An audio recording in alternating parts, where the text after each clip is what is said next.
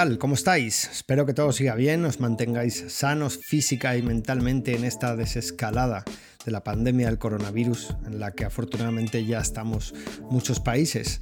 Hoy es martes 26 de mayo de 2020 y en el episodio 46 de este podcast vengo con el último monográfico dedicado al documental sobre Michael Jordan y los Bulls. Hoy voy a hablar del final de la dinastía, de su separación definitiva tras ese verano de 1998, de lo que podría haber sido a partir de ahí si hubiesen seguido al menos un año más y en la parte final del episodio hablaré de todo ello, de muchos detalles del documental con Gonzalo Vázquez, que es uno de los mayores expertos en NBA que existen en España.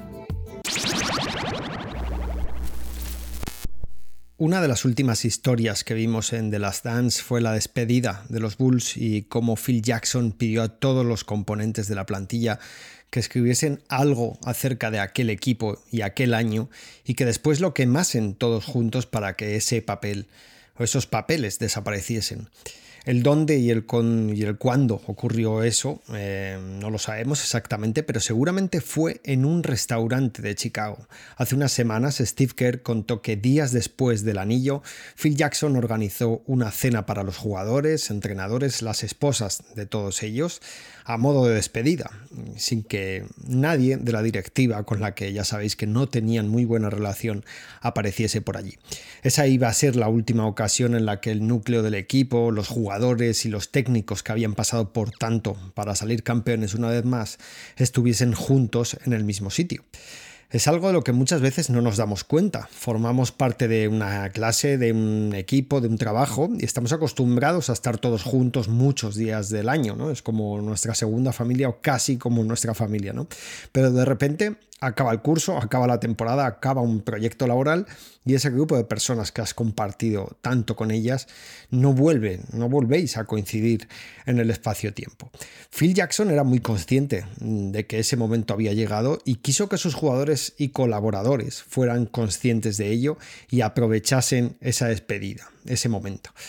En el documental se narra la escena del fuego diciendo Steve Kerr que fue un momento cargado de simbolismo y de emotividad. El propio Kerr reveló hace poco que tras la cena Phil Jackson reunió a los jugadores sin las esposas en una parte, en el que suponemos que sucedió lo del papel escrito, lo que tenían que escribir todos para después quemarlo. Y Steve Kerr cuenta que ahí también cada uno hizo un brindis. Eh, ¿no? el, el actual técnico de los Warriors dice que él hizo el brindis por Tony Kukoc, por todo lo que había tenido que pasar, por soportar la presión de Michael Jordan y Scottie Pippen por haber sido el ojito derecho de Jerry Krause y por haber superado todo siendo un magnífico jugador. Kerr dice que hizo el brindis para que Tony Kukoc supiese lo mucho que significaba para el equipo, aunque curiosamente mm, Kukoc ahora no recuerde nada de aquel brindis. Por cierto, el director del documental ha reconocido que le hubiese gustado poder haber dedicado más tiempo al personaje de Kukoc con su pasado en los Balcanes, pero dice que no había espacio para más. Vamos ahora con la disolución de la dinastía de los Bulls y vamos a tratar de mirar más allá del bosque de declaraciones, pensamientos y opiniones que nos han ido dando todos los protagonistas en este documental. Creo que no hay una única verdad, sino que se llegó a ese momento por una serie de circunstancias, además de por el orgullo de unos y la opinión de otros. Vamos a situar cronológicamente los hechos primero. Sabemos que empieza la temporada 97-98 con Jerry Krause, el general manager, diciéndole a Phil Jackson que de ningún modo va a continuar en el banquillo, aunque ganase todos los partidos de la temporada. Pero debemos tener claro que Phil Jackson no quería seguir. Él tenía una teoría que él mismo explicó tiempo después de que el mensaje que se puede dar a un grupo como líder de un grupo no deja de calar a los siete años y a esas alturas él ya llevaba nueve años con los Bulls. Renovó en 1996 por una sola temporada, mm, su octava, y volvió a hacerlo en verano del 97 también por una sola campaña y con sueldos altísimos en, para esa época. Es muy probable que Phil Jackson hubiese salido antes de los Bulls si no hubiese tenido un salario descomunal para un entrenador porque Quiero recordar que su último año cobró 6 millones de dólares y que Steve Kerr, casi dos décadas después, firmó un contrato de 5 años y 25 millones de, dólares con los Warriors en 2015. Es decir, eh, no hay apenas variación después de casi dos décadas. De hecho, el propio Jackson, en un diario público que escribió durante la última temporada con Chicago, decía que aún no tenía independencia financiera de por vida, ya que tenía que mantener a sus, a sus hijos, motivo por el que le hacía de depender del dinero a la hora de elegir su futuro a corto y medio plazo. En cualquier caso, Phil Jackson, ya digo, no quería seguir, estaba deseando tomarse un año sabático, necesitaba operarse de la cadera, le atraían otros proyectos como el de entrenar a los Lakers, ahora después hablaré de ello, algo que, también es de dominio público, ¿no? Y por eso rechaza, rechazó la oferta de renovación que Jerry Reinsdorf, el propietario de los Bulls, le hizo la misma noche de celebración del título. Si Jackson hubiese querido continuar, seguro que lo habría hecho. Habría dicho que sí a una oferta mareante económicamente, seguro, y de paso se habría podido permitir el lujo de restregárselo por la cara a Jerry Krause, o si esa mezquindad era algo que le interesaba, que imagino que no pero optó por no seguir. En el documental da la impresión de que Jackson dijo que no, solamente porque era el momento de hacerlo, pero es que tampoco quería participar en una reconstrucción, algo que Reinsdorf, el propietario, confirma en su entrevista. Una vez que la principal pieza del castillo dijo que no, eh, a mediados de junio de 1998 los Bulls presentaron a su nuevo entrenador Tim Floyd. Un mes después, eh, fue el 23 de julio de 1998. Antes de eso había sucedido algo importante, algo que solo hemos sabido ahora porque Jerry Krause está muerto. En sus memorias sin publicar, se supone que escritas antes de que iniciase el documental, Krause cuenta cómo está cansado de leer una y mil veces que él es el causante de que se rompiera la dinastía, que su ego fue el que hizo que el equipo terminase, ¿no? Para así construir otra plantilla sin Jordan ni Jackson. Esto es lo que cuenta Krauss en esas, eh, en esas líneas, en esas memorias.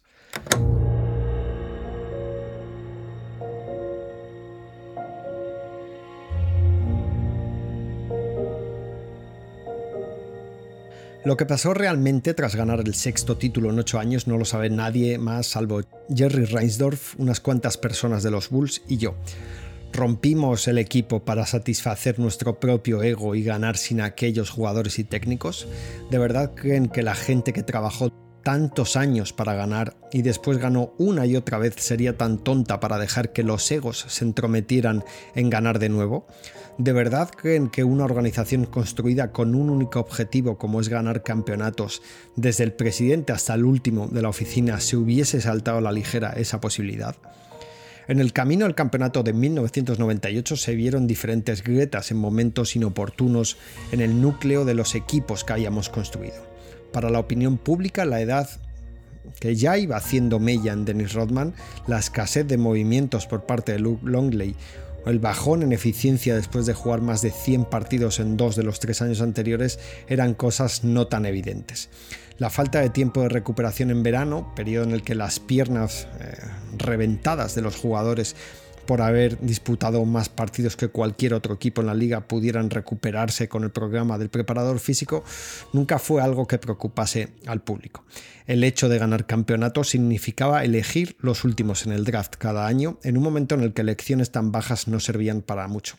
Tuvimos suerte en 1990 ya que casi nadie en la NBA pensaba que Tony Kukoc vendría a la NBA y por eso cayó hasta la segunda ronda. Para la gente y la prensa teníamos a Michael Jordan y él podía superar cualquier cosa.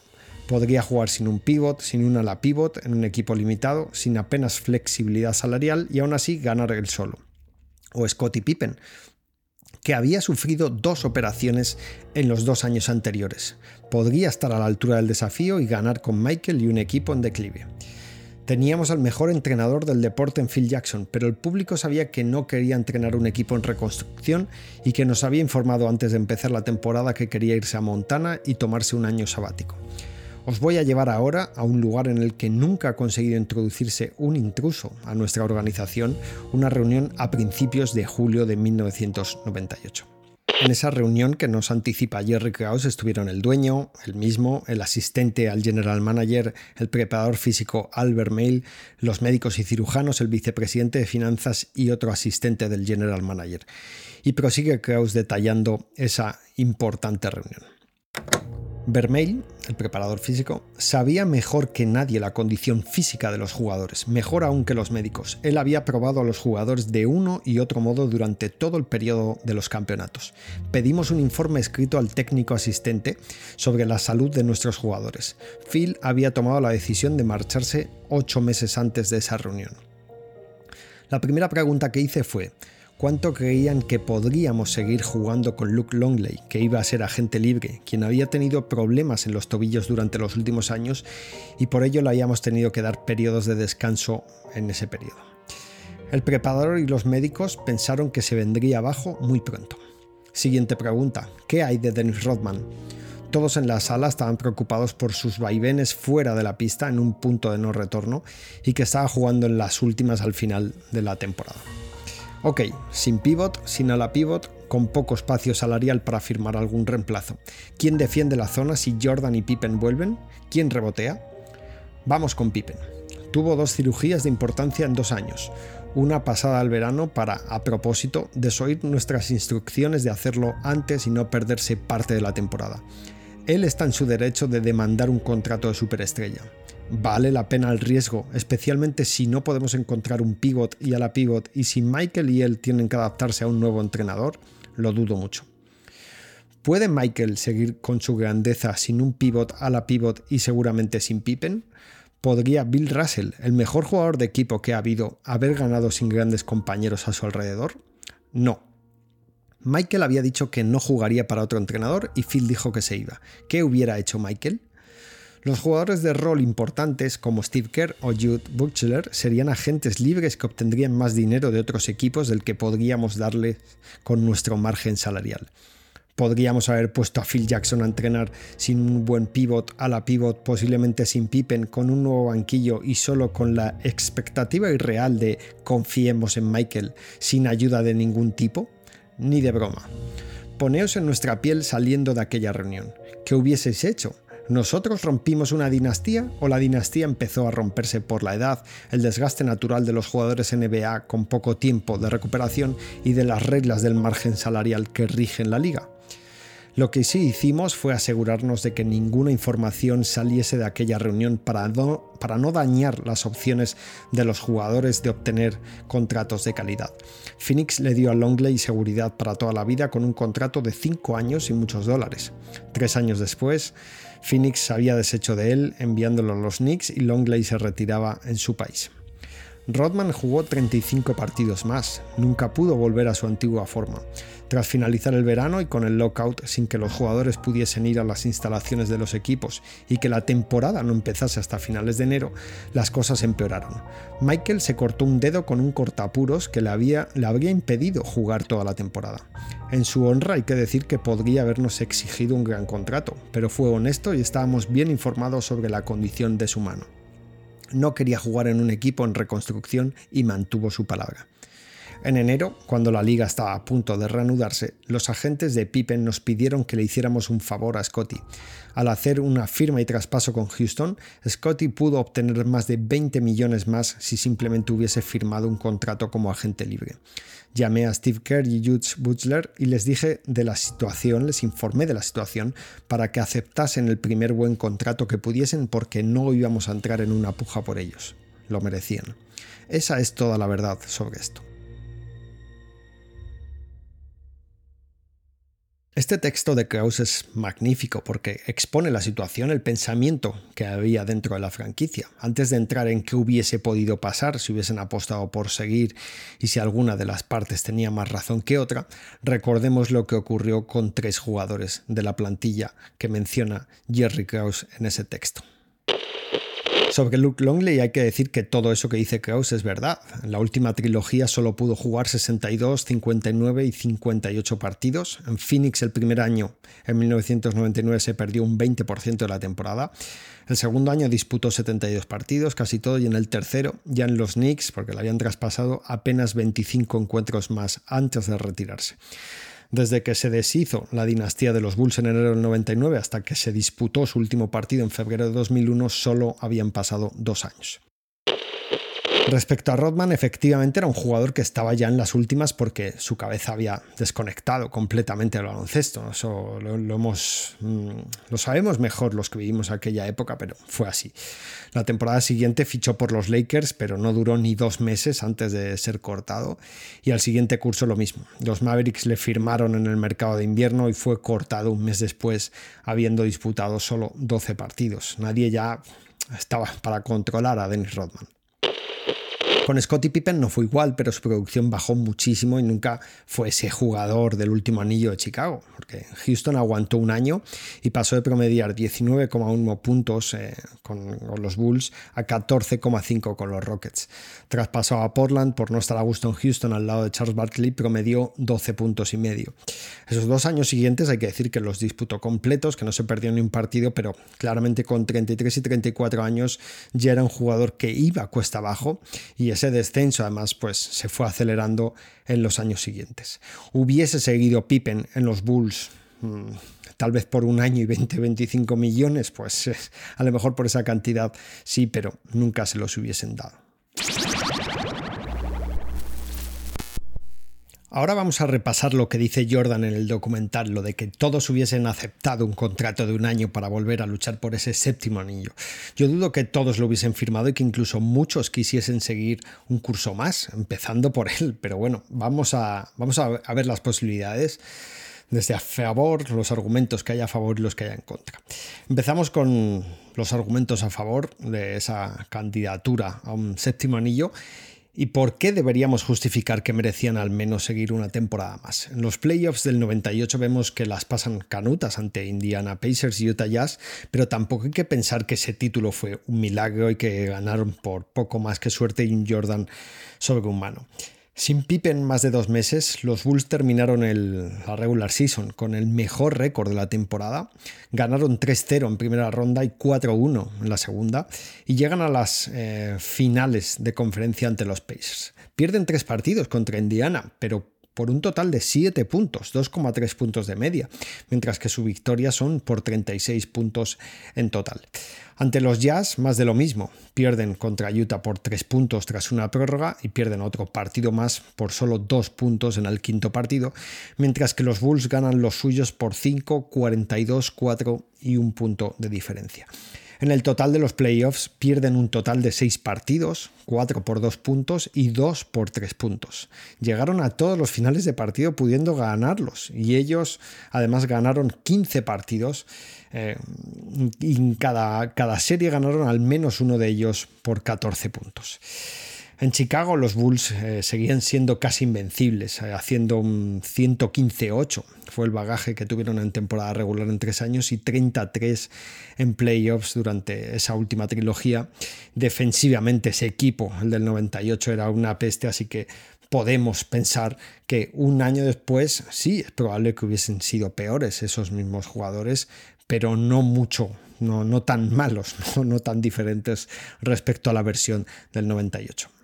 Luego está el lockout, una temporada reducida a 50 partidos, que fue la que hubo a continuación del último anillo de los Bulls. Eh, fue comprimida además entre finales de enero y junio, fue muy, muy mala temporada, muy mal baloncesto. Pero volviendo a todos, es indudable que los Bulls hubiesen podido estar entre los favoritos al título porque, ya digo, esa campaña fue bastante rara e inusual y no solo por la inercia eh, podrían haber ganado, ¿no? Pero es que tampoco había equipos mucho mejores que ellos. Una temporada más corta, aunque fuese mm, dura físicamente, porque lo fue, les podría haber venido bien mentalmente al haber tenido un periodo de descanso mucho mayor. La posibilidad de jugar con otro entrenador tampoco hay que descartarla. Jordan volvió a jugar con otro técnico, lo hizo con Doug Collins en los Wizards y si hubiese que se hubiese quedado un año más en Chicago, ¿no? Eh, lo hubiese podido hacer alrededor de Frank Hamlin y Tex Winter, que eran los asistentes de mayor rango de Phil Jackson, que ellos sí continuaron con Chicago Bulls. También está la cuestión emotiva, nostálgica, simplemente, pues no sé, la, honra del, campeón, ¿no? Si nadie les había ganado, cambiar esa plantilla ganadora para iniciar la reconstrucción no, no garantizaba nada, ¿no? Como así fue como ocurrió, pues se les podía haber dado una oportunidad más, retrasar la reconstrucción un año y darles esa opción de ganar cuatro anillos consecutivos, que es algo que solo los Boston Celtics de los 60 han conseguido en toda la historia de la NBA. Además, el desmantelamiento fue a cambio de nada, porque tras el anillo los Bulls hicieron una de las peores temporadas de la historia, llegando a registrar la peor marca de anotación jamás vista en un partido NBA con el reloj de posesión, como os conté en el episodio de la semana pasada. Pero no solo fue un mal año el siguiente, los Bulls no se clasificaron para playoffs durante los seis años siguientes al último campeonato, solo ganaron una ronda de playoffs en la siguiente década. Eh, Jerry Krause al final salió del equipo en 2003 sin terminar esa reconstrucción. Es que desde 1998 han pasado 22 años, los Bulls tampoco van a jugar las finales de 2020 si es que se juegan y mientras tanto en todo ese periodo ya son 10 los equipos eh, del este que han llegado a las finales de la NBA y podrían ser 11 si Milwaukee o Filadelfia lo lograsen este año. Jerry Krause o Jerry Reinsdorf podrían haber hecho más o todo lo posible por mantener a Jordan jugando un año más, una temporada más, en lugar de retirarse, renovar a Pippen con un contrato millonario, también pensando en todo lo que habían ganado gracias a su interior acuerdo en el que estaba infravalorado y haber buscado algunos movimientos para reforzar el equipo lo mejor posible ¿no? y ver, ver qué ocurría, porque es cierto lo que cuenta Kraus de la situación en la que tienen, jugadores mayores, eh, todos tocados físicamente, pero también lo cuenta como si no hubiese alternativa a nada, ¿no? Y la alternativa, eh, bueno, te puedo salir bien o mal, pero siempre se podría haber hecho algún movimiento porque no está prohibido hacer movimientos, ¿no? Estás limitado, pero no lo tienes prohibido. En el peor escenario de una apuesta por el séptimo anillo, eh, los Bulls pues se podrían haber comido, por decir coloquialmente, un mal contrato de Scottie Pippen, un mal año de Dennis Rodman y poco más que un par de años de jugadores secundarios o de rol con contratos un poco altos, pero hubiese merecido la pena intentarlo porque el futuro de los Bulls no habría podido ser peor, en todo caso podría haber sido mejor de lo que fue. Ahora vayamos con los argumentos en contra. Jerry Reinsdorf, el dueño de los Bulls, sigue teniendo una buena relación con Michael Jordan, pero ha dicho esta semana que no le ha gustado cómo ha terminado el documental y cómo se les deja a ellos como responsables de romper el equipo, incluyendo las palabras de Jordan diciendo que nunca supo por qué se rompió el equipo. Reinsdorf ha dicho que Michael lo sabía, que ambos habían mantenido conversaciones privadas que no va a desvelar eh, para nada ahora, pero que estaba convencido que Michael sabía que no podían reunir a un equipo con suficientes garantías como para ser competitivo y luchar por el título el año siguiente. Dice que pidió a Phil Jackson volver, que le dijo que no, que Michael había dicho que no iba a jugar con otro entrenador, que se reunió con Jordan el 3 de julio del 98 para decirle que esperase, que tal vez en el futuro podía convencer a Phil Jackson, aunque como hemos visto, tres semanas después de eso los Bulls ya habían tomado la decisión de cambiar de rumbo porque no se fiaban del estado físico de la plantilla. Reinsdorf también dice que Luke Longley estaba sin piernas, que Rodman ya había perdido el control y que si se hubiesen reunido eh, todos, toda, la plantilla otra vez, hubiesen juntado al equipo de nuevo, Jordan hubiese tenido que asumir una carga brutal porque todos estaban fundidos. Reinsdorf recuerda que Pippen ni de casualidad hubiese rechazado la oferta de un contrato de varios años en Houston a cambio de jugar un año más en Chicago y aquí hago un inciso yo para decir que seguramente sea así. Pippen tuvo problemas económicos en la siguiente década y sigue haciendo hoy en día mm, bolos, ¿no? lo que se llaman bolos, acudiendo a presentaciones de productos y charlas a cambio de dinero. No es que estén problemas económicos, ni mucho menos. Parece ser que si hubo un periodo malo, eso ya lo dejó atrás, pero no da un paso si no es por dinero algo que no me parece mal, pero que indica cómo hubiese actuado ante la decisión de aceptar una oferta de un año o de cinco. Pippen tal vez hubiese aceptado un año por 20 o 25 millones, pero como os decía antes, jamás le hubiesen pagado los Bulls ese dinero por retenerle una campaña más. Del resto de jugadores también hemos visto cómo estaban en situaciones diferentes y optaron por contratos lucrativos como Luke Longley o Steve Kerr Eran hombres que no hubiesen cambiado de más el destino de los Bulls. Y por último, recordemos lo de Jackson. Phil Jackson no quería seguir, quería descansar, os lo he contado antes. Hubiese seguido un año más y le hubiesen ofrecido 8 o 10 millones de dólares con Michael Jordan a su lado. Tal vez, no es algo improbable, pero no deseaba seguir en Chicago, tenía otras motivaciones. Él mismo escribió en 1998 que estaba pensando seriamente la opción de parar y que tendría que buscar otro trabajo para mantenerse en la rueda económica y que si alguien como los Lakers le ofreciese una oportunidad para buscar el campeonato, pues que tal vez lo haría. Escribió que veía a los Lakers jugar en televisión, que entrenar a Shaquille O'Neal lo veía como un desafío y que le encantaría usar el triángulo ofensivo con un pivot dominador ya que nunca lo había podido hacer en los Bulls. Phil Jackson dijo que Shaquille era el pivot perfecto para el triángulo ya que no habría defensa que pudiese detenerle con ese estilo de juego, ¿no? Así que no sería extraño que los Lakers le hubiesen contactado diciéndole que en cuanto terminase el lockout o después de esa temporada del lockout, en el verano de 1999, estuviese la puerta abierta para él. Y como así fue, ¿no? me ocurrió, porque en verano de 1999, después de un año completo sabático, Phil Jackson se marchó a los Lakers. Hoy tengo el placer de charlar con una persona a la que admiro desde que leí por primera vez un texto suyo. Se trata de Gonzalo Vázquez, un periodista diferente que ahora nos deleita con su trabajo en Gigantes del Básquet y en el magnífico podcast El Reverso. ¿Qué tal Gonzalo? ¿Cómo estás? Muy bien, Elio. Un placer estar contigo. Pues eh, antes de que empecemos a hablar, eh, que lo vamos a hacer fundamentalmente y como sabes de, The Last Dance, eh, quiero comentar un par de cosas antes sobre este producto. Lo primero es que es una serie que me ha gustado mucho, que mm, yo, a mí me ha entretenido especialmente en estas semanas tan difíciles que, hemos pasado y que bueno, que todavía estamos pasando todos. Me ha emocionado en ciertos momentos, no sé si solo por nostalgia o porque está muy bien hecha. Lo segundo es que esto no es un documental, mm, lo sabes tú mejor que nadie, no es un trabajo de investigación periodística que se pueda calificar como documental y creo que es algo que ahora ya que ha terminado, pues que lo debemos tener bastante claro. No sale su exmujer, no salen apenas sus hijos, no sale Kate Hodges, no sale Sonny Bácaro, un montón de gente que, que, tuvieron una importancia notable en la época que abarca el documental.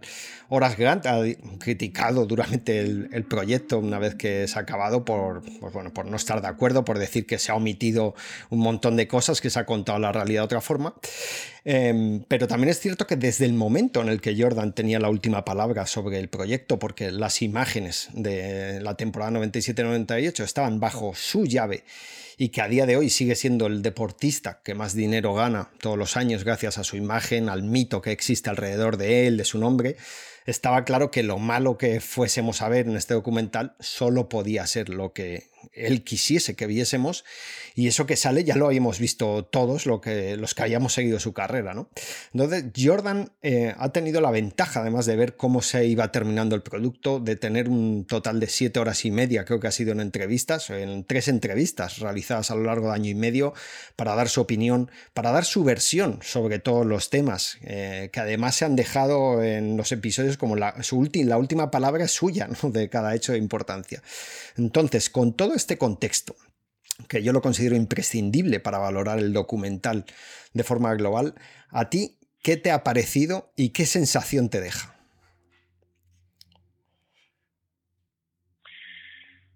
Eh, vamos a ver, eh, Elio, yo eh, inicialmente he sentido exactamente lo mismo que tú. Y creo que una buena parte de, aficionados de una misma generación, de una misma quinta, que pudo disfrutar aquellos tiempos. Y además disfrutar es el verbo. Es decir, eh, por un lado, aquí hay dos tipos, creo, de visión. Uno es que yo en el momento que me pongo a ver alguna pieza elaborada, llámese documental, serie, reportaje, como este caso, etcétera. Es decir, yo lo, lo, lo, disfruto, lo disfruto mucho, porque a fin de cuentas a mí me pones unas imágenes históricas que uno eh, reconozca o recuerde y me las bañas con, con música, una cierta épica y demás, y ya mis defensas desaparecen. ¿vale? Eso por un lado. Esa es la parte del, del devoto, es la parte del aficionado que, que, yo llevo dentro y que del niño que, que, uno lleva dentro hasta el final. Y sobre todo del chaval que era entonces. ¿no? Y otra que es un poquito más engorrosa, entiendo que más incómoda, más adulta y más profesional, que es la visión, digamos, estrictamente periodística, porque estamos hablando de un género documental. ¿Vale? Entonces, al mismo tiempo que uno ha disfrutado esta pieza enormemente, pues es consciente de, de, dónde está el, el, lado dominante, cómo no, una vez más, de la narración, ¿no? Fíjate que, que eh, yo disfruté abiertamente, digamos, los dos primeros capítulos. Eh, cuando llegaban los créditos me quedaba eh, con cierta cara sorprendida y de sospecha y a partir del tercero me abrí una especie de cuartilla y tal para ir apuntando detalles. porque lo consideraba necesario. Es decir, detalles en el sentido de, de cosas que me llamaran la atención, que te voy a contar a ti, que has hecho pues un trabajo fantástico a lo largo de para una especie de de contracrónica de lo que íbamos viendo, ¿no?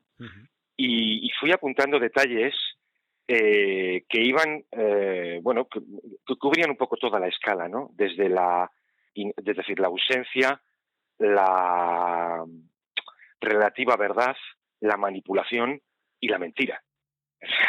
había un poco de todo. Era un cajón desastre, por ejemplo, pues yo qué sé, es decir, has mencionado algunos nombres. Hay nombres que salen eh, reforzados, son los que Michael ha querido que salgan reforzados, o que la evidencia histórica eh, subraya como tal, y hay víctimas. Pero hay víctimas en un sentido realista y en un sentido injusto. ¿Vale? Es decir, eh, me he sentido injusto, por ejemplo, porque me acuden tres nombres, que son Jerry Krause, Horace Grant y Tony Kukoc. O sea, yo entiendo. Pero yo, recuerdo además, eh, Elio, cuando haces mención ya solamente a la portada, a la carátula, ¿no? En la que sale una especie de Big Three más un cuarto hombre que es Steve Kerr. Eh, a ver, Elio, este es un producto americano es que es un producto americano y juega con todos los factores propiamente para su público americano. Y eso que la expansión o la, difusión, digamos, del producto es mundial, es universal. Pero vamos, a mí no me chirrió en absoluto que apareciese Steve Kerr, ¿no? En lugar de, Tony Kukoc. ¿no? Luego lees algunas declaraciones del director y entiendes el por qué no aparece Tony Kukoc cuando, bueno, pues en términos históricos, pues hay una suma y una gran ignorancia. Respecto al tema del material audiovisual, yo recomendaría a eh, todo oyente eh, la, revisión de un documental eh, que seguramente conozcas, que es el NJ to the Max, que es de donde, se, donde sale, digamos, la parte más heroica y yo diría que más destacada del metraje de la temporada 97-98. Se han quedado más de 500 horas fuera de todo esto. Eh, y el uso, digamos, de aquel, aquella especie de archivo oculto a mí no me ha compensado, no me ha llenado. Eh, no me ha llenado del todo porque al final esas imágenes, ese metraje largo se lo han llevado pues eh, algunas escenas mm, un tanto aburridas, si me apuras, sin gran miga, pues de post partidos, en los que vemos a Michael con su equipo de, escoltas, de seguridad, etcétera. Eh, yo creo que se ha ocultado muy, mucha parte de ese tesoro audiovisual que, existe, que es lo que se llama una crónica de temporada eh, grabada. Pues, pues de esa temporada 97-98 yo sí he hecho en falta eh, algunas imágenes.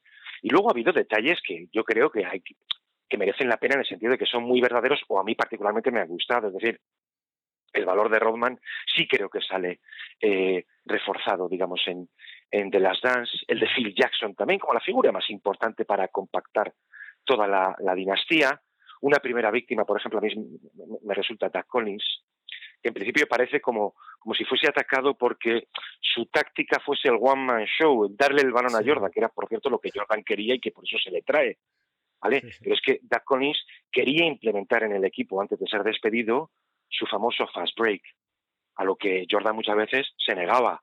Jordan se negó en redondo en muchísimas eh, ocasiones a cumplir con la pizarra de, de, de, Collins, ¿no?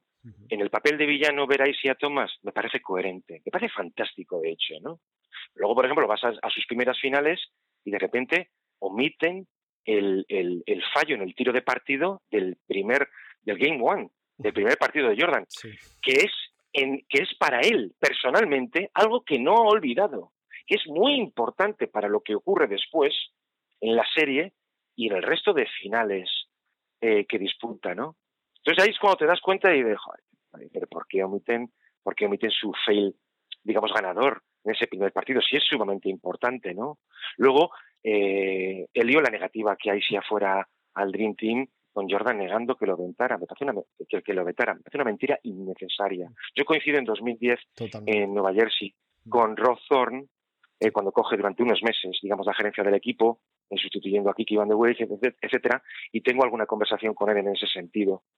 Y me lo, vamos, me lo dice efectivamente. Pero sí es que, eh, eh, es decir, eh, es la parte también que distingue, digamos, al más puro especialismo de lo que es una gran masa de aficionados que descubre ahora mismo a Jordan. Porque es verdad, Helio, digámoslo claro, el tiempo ha pasado y ahora mismo un chico de 25 años, cuando Jordan estaba ganando el sexto anillo, tenía dos años o tres. Entonces, claro, creemos que esto es una verdad universal y no es así. Entonces dices, hombre, se le está contando a la gente algo que es cierto, pero al mismo tiempo es mentira, ¿no? Exactamente. o sea, eh, es eh, yo eh, no me puedo mostrar crítico, para, por así decirlo, con, con, la población civil, ¿no? Como la llamo yo, ¿no? La población de a pie de calle. Si me dicen, ¿qué tal el documental de Jordan? Pues me están encantando. Y yo les digo, pues sí, está muy bien, porque claro, ellos no saben la, la, todo lo que se ha ocultado, se ha omitido o se ha guiado la narración por donde ha interesado, ¿no? y cuando quitas eso, pues claro, te queda un producto redondo, mm, súper entretenido, que a la gente le ha gustado. Yo he hablado con gente de 45, de 20, de 30, eh, hasta a mi mujer le está gustando, ¿no? Entonces, como en gente que no le gusta el baloncesto, le gusta el, documental. Pero claro, los que sabemos más de lo que hay ahí, pues se nos queda eso ahí pendiente. ¿Sabes lo que pasa, Elio? ¿Sabes lo que pasa? Quiero decir, yo ahora mismo me están viniendo un montón de, joder, de mensajes que uno recibe, me están viniendo a la cabeza, ¿no?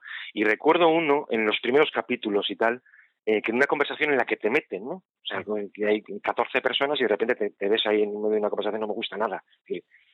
Cuando alguien quiere dirigirse a mí, tiene mi respuesta, pero las cosas estas masificadas no me dan nada. Y había, recuerdo, el comentario de un chico que venía a decir, hablando de Kraus y tal, ¿no? Sí, sí, claro, porque Kraus tiene toda la pinta pues de ser el típico eh, gordito feo que solamente quería reconocimiento. Me pareció me pareció tan injusto. Pero es lo que han dibujado de él, los que dibujan de él en el primer episodio, claro. Absolutamente, es una parte absolutamente indignante, pero indignante, porque fue el hombre, decir, porque, se, porque además de que no han sido muy elegantes con una persona que está muerta y que no, no puede, no voy a decir defenderse, sino exponer su visión, hubiese gustado que el documental hubiese sido algo más elegante y digno con el arquitecto de, aquel, eh, de aquella dinastía. Eh, y se omiten infinidad de episodios sumamente ocultos. Mm. Porque cuando Kraus tenía dudas sobre la contratación de alguien, por ejemplo el caso de Rodman, él tenía la virtud de saber escuchar, comprender y ceder, cosa que otros no tuvieron con él. Y mm, Respecto al liderazgo duro de Jordan con sus compañeros, en el caso de Kraus fue directamente bullying.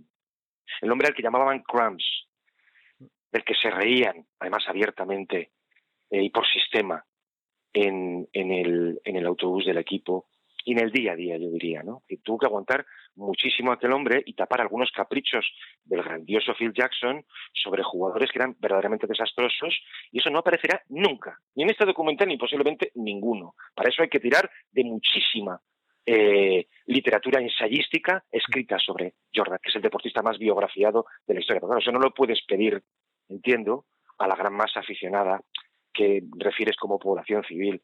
Yo lo entiendo, pero claro, cuando, cuando vi aquel mensaje de, cara, es que es el típico gordito feo que quiere reconocimiento, contra eso lo siento, no puedes hacer nada. Claro. ahí es lo que dices tú, que no han sido nada elegantes en decir, bueno, eh, dibujarle ya le, pones como el malo de la película, porque es así. al final Pippen, y, al final Pippen, mejor GM. Ya está, ahí se reduce un poco el favor que se le hace en esta pieza crowd. A eso, sí, sí, a, dos segundos en el décimo episodio al final del todo. ¿no? Es como, bueno, ya ahora ya que hemos ganado decimos algo. Y cuando tú le estás poniendo de primeras, eh, fatal, así de mal, y es. Eh, mm, a una persona eso que le están haciendo bullying, que le están haciendo acoso, eh, y que le están eh, llamando de todo y le pones ante el público como, pues eso, el malo de la película. Y la verdad es que yo con todo el mundo que he hablado, que no conocía bien la historia de los primeros episodios, pues decía eso de, oye, este, madre mía, ¿no? ¿Qué ego tenía? el hombre que impidió una dinastía, es una cosa, verdad. Tremendo. Yo soy menor que otros, otros detalles son más relativos, Helio, pero hay algunos que son sangrantes, sí. Ah, pues son sangrantes. El tema de Kukoc, bueno, yo creo que ya se ha hablado y demás, y no hay ningún exceso europeísta en esto, ¿eh? No, no, para nada. en la, trilogía es fundamental. Y siendo yo alguien que valora muy mucho la carrera profesional como jugador de Steve Kerr, no está ni remotamente a la altura del Tommy Kukoc de aquella segunda trilogía. Nada, nada, nada. Luego, la, presencia masiva que tiene Scott Barrell. ¿Sabes por qué? Scott Barrell aparece como el agredido, como el acosado, pero de buen rollo, ¿no? Claro. En el sentido de que, ¿ves? Eh, al final, pues el acoso de Jordan a sus compañeros tenía buenos resultados con Scott Barrell y demás. Sí, está claro. Habla con Dennis Hobson, por ejemplo, ¿no?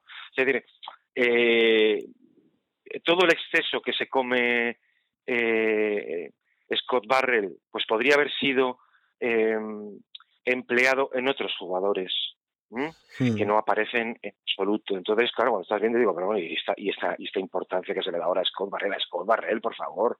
Es como hacer, no sé, de Randy Brown o de Dickie Sinkins, pero ¿por qué? ¿A qué viene esto? Y tiene una razón, tiene una razón. Hay, eh, insisto, hay un cálculo de guiones, como cuando aparece el tema del Flugain con lo de la pizza envenenada, es decir, dejando una especie de vinieron cinco, solo parecía aquello el Kremlin, ¿no?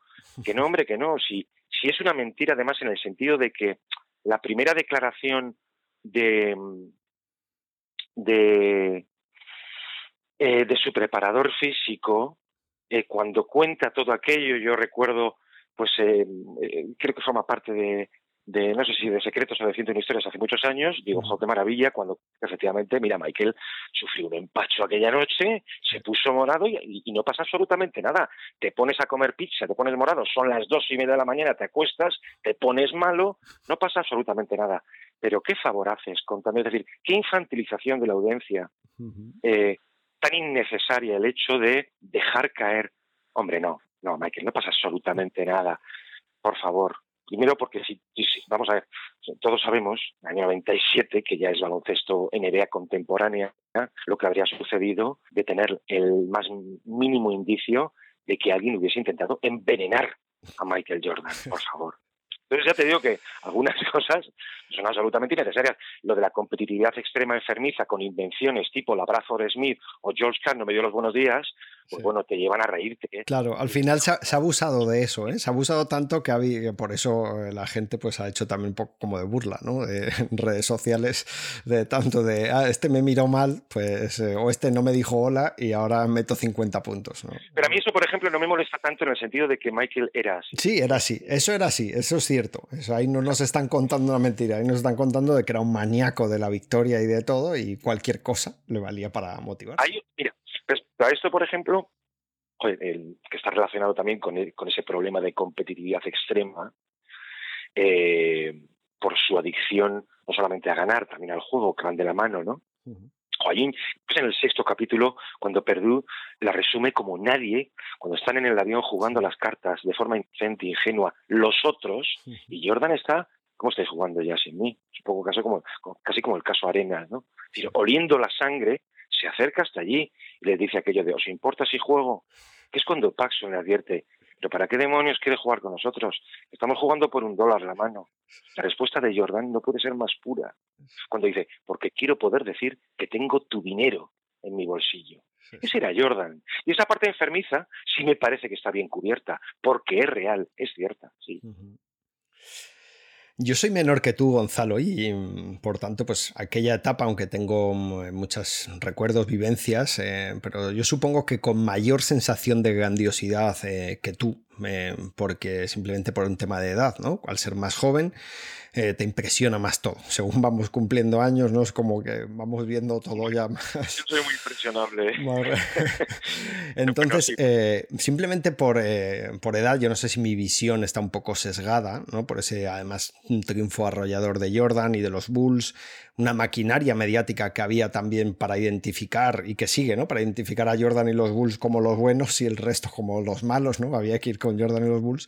Entonces, por eso quiero que eh, me digas si estás de acuerdo, mm, que creo que lo que lograron aquellos Bulls en cuanto a fama y mito que va a ir perdurando es muy difícil que se vuelva a repetir en un equipo americano de cualquier deporte, ¿no? Y me, interesa que me des tu visión por mayor experiencia vital, como te digo, y por haber pasado además muchísimo más tiempo en Estados Unidos que yo. Pues seguramente. Eh, es que, eh, mira, yo mm, esto es como lo como eh, el dictado o la lectura de su estatua, ¿no? El mejor que, que hubo, el mejor que habrá. Bueno, pues con la primera parte de la máxima puedo estar de acuerdo, pero con la segunda no. porque porque Porque no lo sé, porque no lo sabemos ni tú ni yo. Y respecto al equipo de los Bulls, efectivamente, es una época también muy, muy, muy particular. ¿eh? Esto daría para un análisis más profundo sobre el peso de los rivales que tuvo. Pero sin entrar ahí necesariamente, fueron los que fueron y a todos ellos los ganó. Eso es indudable. ¿vale? Eh, y luego los años 90, bueno, ya tienen efectivamente un, peso en el sentido de que el hombre corporación, como era Jordan y todo lo que le rodeaba, porque a fin de cuentas eran sinónimos, es decir, Jordan eran eh, los Bulls y, viceversa. Yo no sé si habrá lugar a que se, respita, a, que se repita, digamos, una eh, eh, dinastía en este sentido, ¿no? Mm. Desde luego, si la hubiera, si tuviésemos por delante a un equipo, mira, los Warriors en ese sentido han estado muy cerca de ello y creo que han tenido, vamos, tienen su hueco y su peso en la historia, eso que creo que aún no están inacabados, ¿no? Pero respecto a si, si es algo de algún modo repetible, yo creo que no, eh, pero creo que no eh, en un sentido muy singular, ¿no? En el sentido de que, bueno, pues, tampoco son repetibles los Lakers de los 80 o aquellos Celtics, por no hablar de los de los Celtics de los 60. Yo tengo una máxima que viene a decir que un jugador se define por su posición en el tiempo y creo que, que lo mismo es eh, para los equipos. ¿no? Entonces, el peso que tuvo aquel equipo sí creo que viene bien eh, reseñado, que ya digo que no era necesario para los que tenemos algo de memoria, efectivamente aquel equipo barría. Ten en cuenta que cuando llega la NBA aquí a España, nosotros todavía somos muy... Es decir, eh, la, primera temporada regular o de misión regular, que es el 87-88, yo recuerdo perfectamente eh, la maldición de Jinx, que impedía en la NBA a un equipo campeón repetir. Pues precisamente aquel año repiten los Lakers y luego vemos un doblete de los Pistons, y luego vemos un triplete de los Bulls, y luego vemos un doblete de los Rockets, y luego vemos un triplete de los de los Bulls entre toda la trilogía de los Lakers, etcétera. Es decir, la historia al final es tan cambiante que, eh, que yo no sé exactamente qué es lo que ocurrirá. Lo que sí tengo muy claro es que eh, Jordan y aquellos Bulls eh, tienen que estar muy felices hoy día de haber vivido en un mundo sin redes, porque las redes influyen, ejercen un influjo tan sumamente grande que esa transparencia forzosa en la que viven los jugadores es una parte muy importante y muy molesta y estomagante de su, de su carrera. Hay jugadores jóvenes que no lo pueden eh, sobrellevar bien.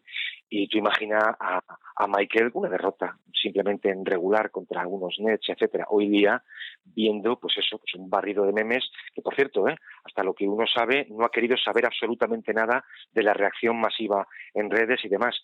Eh, sí se ha, confirmado lo que ya algunos intuíamos, que el, el crying Jordan este, el, meme de Jordan llorando, a él particularmente no le gustaba nada.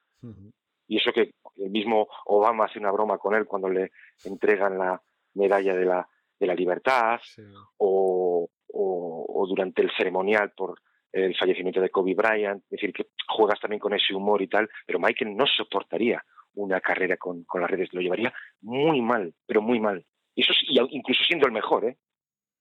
Sí, porque eh, lo que dices tú, que ya, o, más allá, yo creo que las redes contaminan mucho eh, todo, ¿no? Al final eh, la imagen que se proyecta, no sé qué hubiese sido de un Jordan, la verdad es que con redes sociales, cómo se hubiese manejado en, esa época, pero hubiese sido un número uno igualmente a nivel deportivo.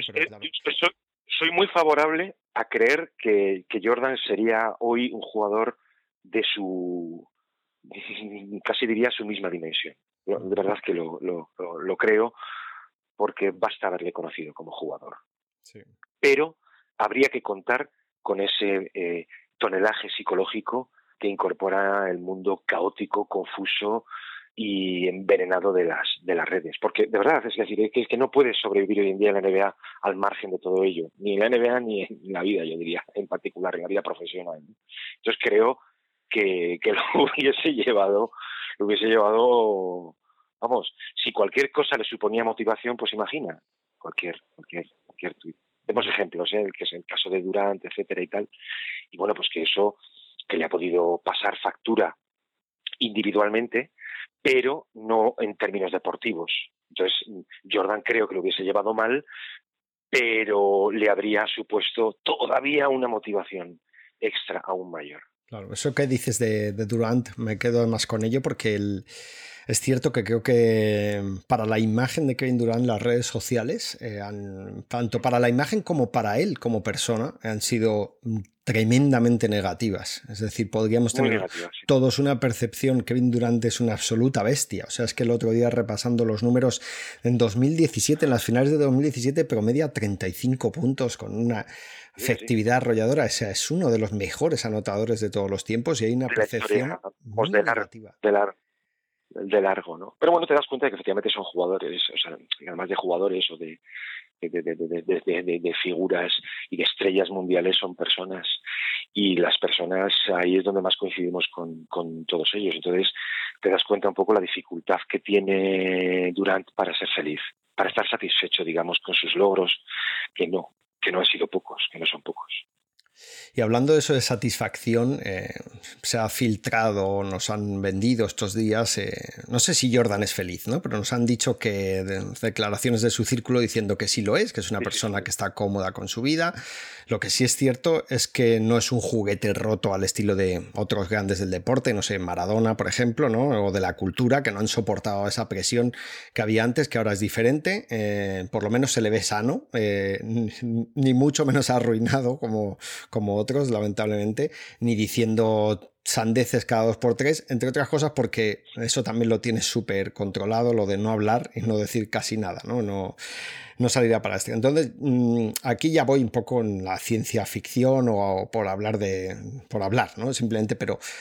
¿Cómo crees que va a terminar su vida Michael Jordan eh, eh, según vaya envejeciendo? ¿Crees que va a ser un cascarrabias atormentado por no poder mantener eh, ese dominio, ¿no? De, ese, afán competitivo que ha, tenido de, justificar todo.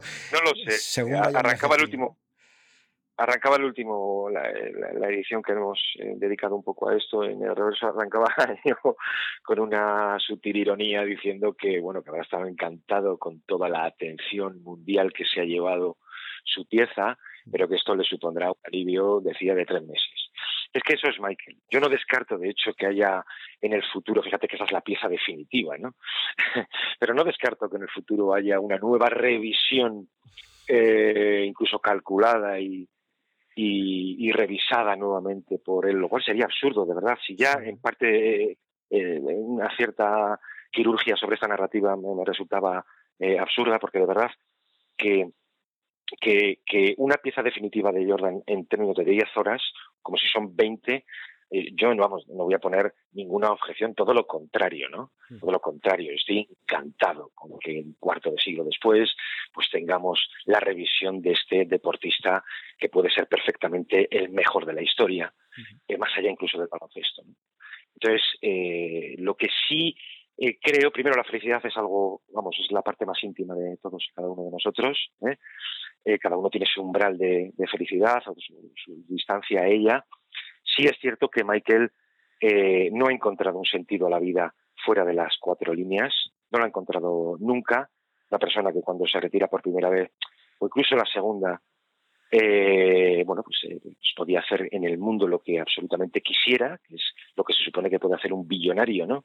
Y sin embargo, pues bueno, lo que le dice a Ligi, ¿no? En el libro que es una frase literal cuando nada más importa, porque quería volver a sentir. Eh, tiene que ser un, un, un, placer absolutamente inconmensurable el sentimiento de dominio absoluto y de adoración que Michael llegó a sentir dentro de una, de, una pista, el sentirse todavía joven y capaz. Entonces, Michael, no voy a decir que, tenga, digamos, un resto de, de, vida difícil, pero psicológicamente sí que no va a encontrar, es como la felicidad o el paraíso perdido. Entonces, bueno, yo hay una cosa que sí le valoro, que es la relativa discreción. Eh, ojalá algún día el Jordan Gestor pueda alcanzar también algo logro para completar el círculo. Pues sí, estaría bien.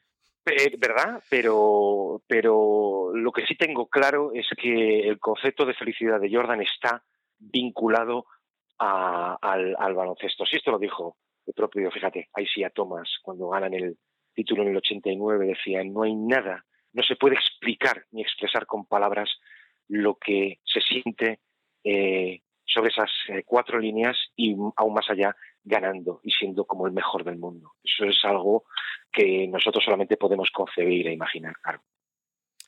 Y ahora por eh, pasar al plano deportivo, un par de preguntas que te quiero hacer. Eh, ¿Tú crees que realmente los Bulls mm, podían aspirar al séptimo anillo? Y dímelo por favor teniendo en cuenta las circunstancias reales, ¿no? El hecho de que Pippen no iba a renovar salvo que le hubiesen puesto 20 o 25 millones por un año, algo que ya sabes que no hubiese pasado. Entonces, ¿tú qué crees que, hubiesen podido hacer esos ese, eh, los jugadores que hubiesen podido reunir los Bulls para esa temporada? A ver, eh, no, lo sé, no lo sé, pero sí creo que podrían haberlo ganado.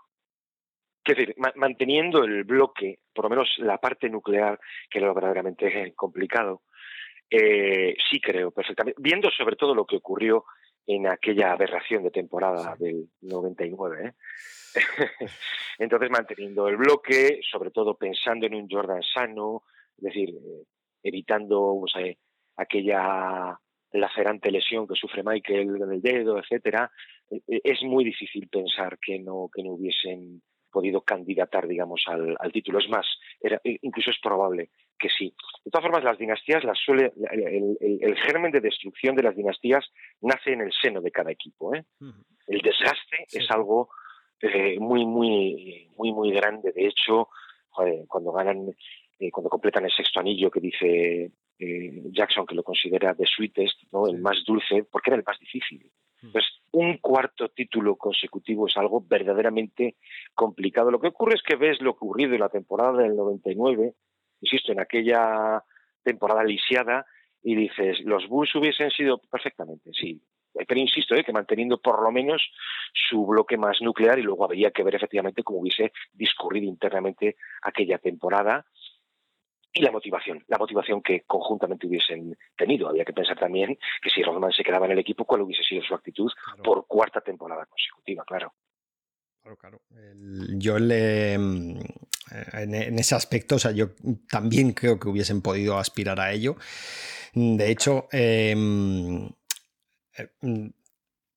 eh, lo, he contado en el podcast antes, los partidos que pierden los Bulls en playoffs del 98 eh, pierden 6 en total y los pierden por 2 puntos y por 3. Eh, es una media de 2,3 puntos las derrotas, es decir, o sea, podían haber ganado todos los partidos perfectamente también, no iban tan sobrados, pero era un equipo que, estaba todavía por encima de, todos los demás. Entonces, si luego se lo trasladamos a ese desastre de temporada del 99, pues es cierto que, que, podrían haber hecho llegar lejos seguro que yo creo que a hacerse con el este, ya no sé luego la final, pero yo creo que sí. Y, sí, haberlo dilatado. Sí, que, tampoco es ciencia. Eh, que, que, que, por ejemplo, decir, eh, oye, si Jordan no se hubiese retirado los ocho anillos, no, ahí sí que no voy a entrar nunca. Primero, porque me respeto a los Rockets. Y segundo, porque los dos equipos de las dos trilogías son completamente distintos y diferentes. Es decir, prolongar aquello durante ocho años habría sido del todo imposible. Ocurrió como ocurrió y ya está, pero sí es más que suficiente. Y mm, a nivel de eh, el nivel que obtuvieron los, eh, los Bulls del 96, eh, ¿crees que, es hablar por hablar, ¿no? Pero ¿crees que hay algún equipo mejor que los Bulls del 96 y estarías de acuerdo conmigo en que si hay uno de esos tiene que ser los Warriors de 2017? Es incómodo. Y es incómodo porque sabes, como yo, que al final el baloncesto depende del color de sus páginas. Y eso es el reglamento. Entonces, claro, el reglamento y sobre todo el baloncesto que se jugaba en aquella mitad de los 90, eh, es decir, no tiene nada, ninguna relación con el que se juega actualmente. Sin embargo, si, no sé, si me, pusieran una, una, pistola en la cabeza para que tuviese que decantarme, yo creo que los Warriors de 2017 o 2018 son el equipo con un mayor volumen de armamento para, para poder eh, ganar a cualquier equipo precedente. Por una razón muy sencilla, porque se juega otra cosa y, puntúa más. Es decir, si el triple tiene un peso que no tenía en el año 96, pues eh, evidentemente eh, tienes que contar con, con, ello. me parece incómodo, insisto, es decir, pues a los Celtics de los 60 los cogían los, Nets. No, e, eso es una aberración, incluso imaginarlo y concebirlo. Por eso decía que un equipo y un jugador, básicamente una estrella, es decir, un legado, se define por su posición en el tiempo y no tiene que pedir disculpas a nadie. ¿eh? Por eso a mí particularmente me duelen, pues no sé, pues, pues, algunas descripciones rápidas o incluso el olvido al que está sometido George Mikan, que puede ser perfectamente definido como el mayor dominador que haya conocido la NBA. Bueno, pues ya está el caso de Russell, por ejemplo, ¿no? Pero sí creo que si le preguntas, bueno, ¿cuál es el equipo de baloncesto eh, con un eh, mayor armamento disponible en cualquier época? Creo que tendría que elegir forzosamente a los Warriors, por una razón más objetiva de lo que se cree. Y la última, Gonzalo, eh, volvemos a esta época. Eh, ¿Cómo visualizas este previsible final de temporada que, parece que vamos a tener en, Disney, en Orlando? ¿Cómo crees que lo, que lo va a encajar el público y, qué recuerdo, qué crees que va a quedar de, estos playoffs y del campeón, si es que finalmente lo hay? No lo sé, no lo sé, no lo sé. Al final, a, mí siempre me ha molestado lo del tema de los asteriscos, ¿eh? A mí también. me ha molestado muchísimo a mí me ha molestado muchísimo. Primero, el asterisco es una invención de Jackson cuando pierde, ¿no? Sí. pero si todos los, todos los equipos eh, están en las mismas condiciones para ganar esto, entonces el que ha ganado es el justo ganador anual, ¿no? por, el, del 99. Lo que pasa es que esto que vamos a ver, si es que lo vamos a ver finalmente, porque a mí todo este periodo me está aburriendo soberanamente, en el sentido sobre todo de que, mira, si juegan, vamos a verlo, a ver qué es lo que ocurre y ya está. ¿no? El otro día hablaba además con un, con un amigo que es, que es verdaderamente complicado, eh, porque es verdad que, nunca las bases habrían cambiado tanto y que de repente, pues en una especie de formato nuevo, corto y con el contexto que vamos a ver, pues de repente estén muy en forma los Nuggets y les veas campeonar. Quiero decir, que es cierto que, la, que, que, que, las condiciones cambian tan radicalmente que es todo, si se ha roto absolutamente todo, la continuidad, todo lo que previamente habíamos conocido. Hace un rato, de hecho, he visto que entraba eh, O'Connor un formato propuesto de que los 20 mejores equipos se repartieran en cinco grupos, que cada equipo jugara dos veces contra cada rival del grupo y que los dos mejores de cada grupo avanzaran una primera ronda de siete partidos. Mira, no lo sé. Yo sí que sé que seré muy respetuoso con el campeón de este año. ¿Por qué? Porque esto ha ocurrido así y punto. Y no pasa nada. Hay que entenderlo. Sí es cierto que a mí me molesta, por ejemplo, la parte de los partidos de regular. A mí personalmente, ¿eh? como aficionado. Creo que, dada la situación, sí que debería irse a un formato ya de playoffs y que sea y que pase lo que tenga que, pasar. Porque todo lo demás es perfectamente innecesario. Y a partir de ahí, ¿no? pues que, veamos lo que, lo que tengamos que ver. Y el ganador de esa especie de mini torneo, además estival, pues, eh, pues será el campeón de la NBA de este 2020, que por cierto va a ser sumamente recordado, más que muchos otros anillos que están completamente olvidados. ¿no? Entonces, pues, al final yo creo que tendrá que ser justa la historia con lo que ha ocurrido. ¿Por qué? Por una causa de fuerza mayor, pero a la que están sometidos absolutamente todos. Mm. Aprovecho, Elio, para decirte que hay una parte que a mí particularmente sí me está eh, inquietando bastante, y es que para el futuro vayamos a tener un cambio de calendario. Bueno, bueno, yo con eso tengo hasta pesadillas. Eh, yo tengo pesadillas también, Elio. Yo tengo pesadillas. Es decir, ya son muchos años, toda la vida, viendo una NBA que arranca casi como en el año escolar, pero bueno, pues un finales de octubre y termina como termina todo a finales de junio. De repente encontrarte con una NBA que arranca en Navidad, que es el único periodo del año en el que yo tengo que estar con mi familia forzosamente por razones obvias, y terminar esto en julio o agosto, hmm. es decir, comerte dos tercios de verano, hmm. aquí viendo partidos a las cuatro y media, cinco y media de la mañana, el cuchitril que yo vivo a 40 grados, ¿eh? por las noches, yo particularmente, eso sí que lo temo, lo temo. Hmm. Y sé que ha habido presiones en ese sentido, menos de las que creemos, etcétera, pero temo de verdad que, que Silver acabe cediendo por un pedacito de, de calendario a un cambio que en adelante a un eh, eh, aficionado europeo, creo, personalmente hablo por mí, sí le puede hacer, hacer daño. Imagínate, de verdad, ¿eh?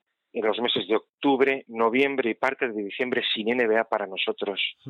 Yo tengo un horario vital de madrugada, ¿eh? por sistema. Yo sigo acostándome a las 7 de la mañana, ahora mismo sin NBA. Entonces no me lo puedo imaginar. No me quiero imaginar eh, estar aquí donde estoy en junio, julio y parte de agosto viendo eliminatorias. eso sí que lo temo pero habrá que ver eh, porque se está hablando muy poco de lo que ocurre con la 2021, pero este retraso forzosamente va a impulsar pues, un necesario cambio de calendario en la 2021, a no ser que todos hagan el esfuerzo por acortar, digamos, el descanso y tratar de comenzar a tiempo la 2021, que es la temporada que a mi modo de ver sí que se debería salvar, no por la temporada en sí, sino por el futuro de la NBA ya sin esta pandemia, imagino. Claro. Yo igual que tú, ¿eh? ahora que has sacado el tema es algo que no, que espero que no salga adelante. ¿eh? Vamos, es que me parece, me parece que para los que llevamos viendo NBA hmm. con un calendario al que hemos adaptado nuestras vidas, ese cambio en particular es muy duro, ¿eh?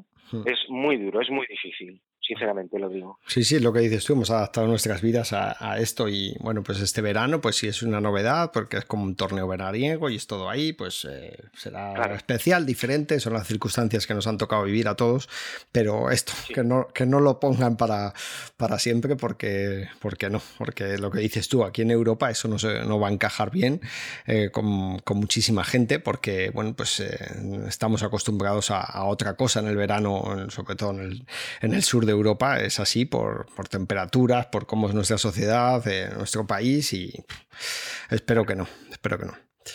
Pues nada más, Gonzalo, un placer haberte tenido aquí hablando conmigo. No, el, placer ha sido mío, Elio, de verdad, y, quiero aprovechar este momento para, para darte las gracias personalmente. Eh, te conozco hace muchos años, conozco tu trabajo, conozco Maniacs. Me parece el, que el modelo eh, basado en alguien eh, que ha apostado por un periodismo absolutamente digno, real y, muy respetuoso con la inteligencia de, sus, eh, de su audiencia, me parece que es un principio en el que coincido plenamente. Así que el que verdaderamente está agradecido, desde hace muchos años además, soy yo contigo, Elio. Muchas gracias, de verdad. Un abrazo, Gonzalo. Otro grande. Este episodio ha sido publicado en abierto para todos los oyentes, pero os recuerdo que el podcast de NBA Maniacs es un podcast privado en exclusiva para suscriptores de pago y ellos son los que hacen posible que podamos seguir realizando este podcast. Si no sois suscriptores podéis suscribiros pinchando en el enlace que aparece en las notas del programa o entrando en extranbamaniacs.com. Nada más por hoy, espero que el episodio os haya entretenido. Eh, he concluido ya este serial de, monográficos sobre The Last Dance, sobre Michael Jordan, sobre los Bulls. Han sido cinco horas de contenido Espero que estos episodios os hayan hecho compañía en el momento en el que los hayáis escuchado y si tenéis cualquier sugerencia, duda o crítica, por favor, ya sabéis, escribidnos, dejadnos un comentario en el post o mandadnos un email que nos gusta charlar con vosotros. Muy buena semana. Chao.